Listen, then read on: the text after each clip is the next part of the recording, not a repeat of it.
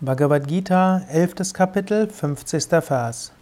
Sanjaya Uvacha Ityajunam Vasudevastatuktva Swakam Rupam Dashayam Asa Bhuyaha Asvasayam Asa Sadbhitaminam Bhutva Puna Saumya Vapur Mahatma Sanjaya sprach, nachdem Krishna so zu Arjuna gesprochen hatte, zeigte er ihm wieder seine Form und die große Seele. Krishna tröstete den erschrockenen Arjuna, indem sie wieder ihre milde Gestalt annahm.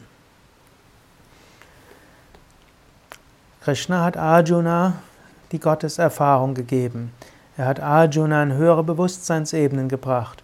Arjuna war voller Freude erfüllt, aber er weiß auch, um seinen Alltag wieder leben zu können, muss er zum Normalbewusstsein zurückkehren. Wenn dir jemals passiert, dass du ins Überbewusstsein gerätst und nicht weißt, wie du zurückkehrst, bete zu Gott.